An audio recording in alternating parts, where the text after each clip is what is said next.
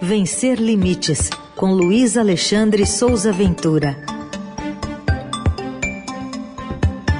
Às terças é o momento da diversidade e da inclusão aqui na programação da Eldorado. Ventura, bom dia. Bom dia, Heisen. Bom dia, Carol. Bom dia. Bom dia, ouvintes. Bom dia, equipe. Hoje você vai trazer um exemplo aqui para a gente refletir de uma pessoa que é muito conhecida, já tem 47 anos e revela ser autista.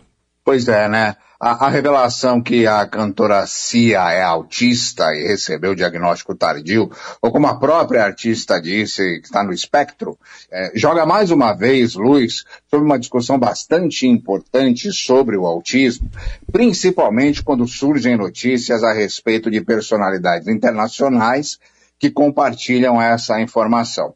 Só para citar alguns exemplos, além da CIA, que recentemente divulgaram que são autistas ou que receberam esse diagnóstico. A gente tem o ator Anthony Hopkins, conhecido do Silêncio dos Inocentes, de outros filmes, ganhador do Oscar, o Sir Anthony Hopkins, é, que recebeu o diagnóstico aos 70 anos, foi bem recente isso agora. Ah, também tem o ator Dan Aykroyd, quem é mais antigo como eu e o Heisen, vão lembrar do filme Caça-Fantasmas, a primeira versão, o primeiro filme do Caça-Fantasmas, ele trabalha nesse filme, é um dos roteiristas desse filme. E o empresário Elon Musk também divulgou recentemente que é autista. São só alguns exemplos de pessoas famosas que divulgaram o diagnóstico de autismo. E aí, na sequência de cada divulgação, é levantado um debate, um questionamento de que agora todo mundo é autista, né? Só que isso banaliza essa temática, simplifica de forma muito equivocada as características da vida autista e os detalhes desse cotidiano. E aí, quais seriam os motivos para um crescimento tão significativo dos diagnósticos de autismo? E eu vou conversar com algumas especialistas, algumas pessoas do setor, para saber exatamente quais são esses motivos. Eu falei com a psicopedagoga Luciana Brits, que é diretora do Instituto Neurosaber, e ela falou que há muito mais conhecimento sobre esse tema. Todo mundo será autista. O que, que significa isso? Na verdade, não são todas as pessoas que têm autismo, né? Que hoje a gente tem acesso às informações do diagnóstico, né?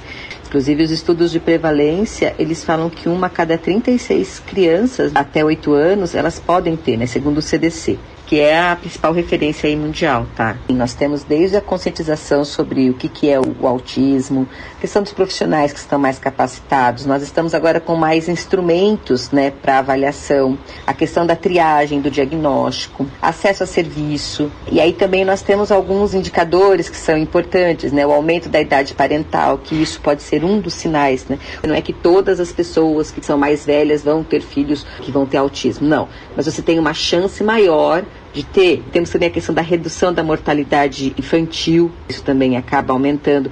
A questão também da prematuridade, né? Antigamente a gente tinha muitas crianças prematuras que faleciam, hoje não, e a gente sabe que também tem um risco maior. Eu também conversei com a Fátima de Quan, que é pesquisadora, especialista em autismo e desenvolvimento. Ela é mãe de um homem autista, um homem adulto, o Edinho, mora na Holanda.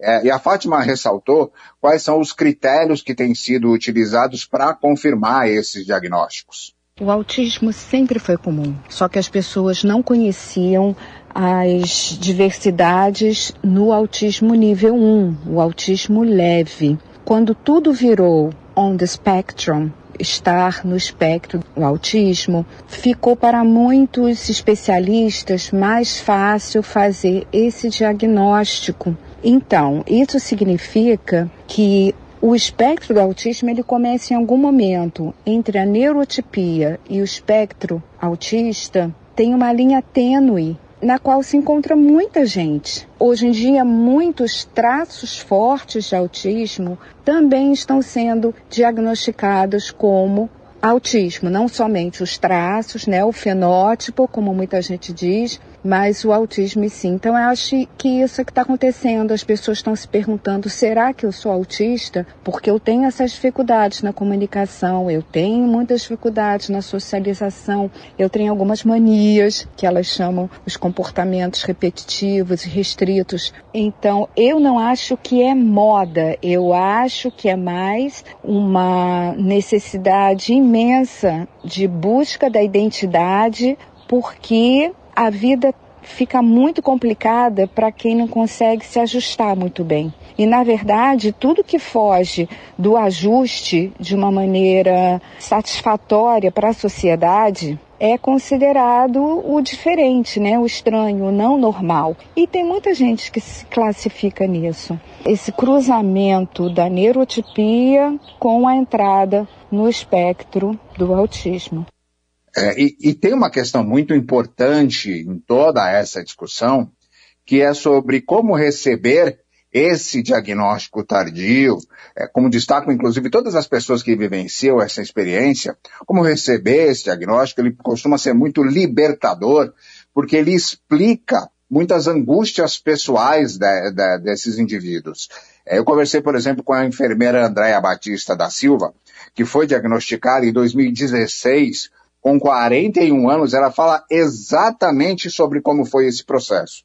Eu tive diagnóstico de autismo em 2016, aos 41 anos. Assim que eu tive o diagnóstico, para mim caiu como uma bomba. Mas aí depois eu consegui refletir que aquilo tudo que eu tinha vivenciado, todas as dificuldades que eu tive durante a infância, durante a adolescência, e continuou na idade adulta, as dificuldades sociais, as dificuldades de relacionamentos interpessoais, dificuldades de relacionamentos amorosos mesmo, começou a fazer sentido e foi assim bastante libertador e me deu um alívio muito grande, porque assim eu pude ser quem eu sou realmente. Que muitas vezes a pessoa que tem autismo, principalmente o autista adulto do nível 1, e principalmente as mulheres, elas conseguem usar uma máscara, ela consegue disfarçar, mas tem alguns momentos que você acaba esquecendo esse disfarce e o autismo ele se sobressai. E depois que eu tive o diagnóstico, para mim foi bastante libertador porque eu não precisei mais esconder aquilo que eu sou e estou conseguindo seguir a minha vida em paz. Pois é, né? Para concluir esse tema hoje, a gente precisa falar o seguinte: a banalização sobre os diagnósticos de autismo, especialmente na vida adulta, ela reforça esse sofrimento que foi descrito agora pela Andrea, né?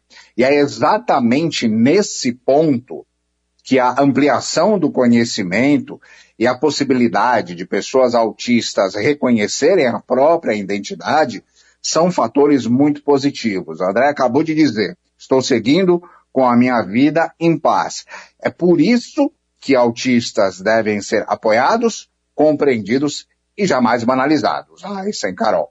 Tudo bem, tá aí essa importante reflexão que você acompanha também em detalhes lá no blog vencerlimites.com.br. Ventura volta semana que vem, na terça, aqui ao Jornal Dourado. Valeu, Ventura, até Obrigada, terça. Obrigada, Ventura.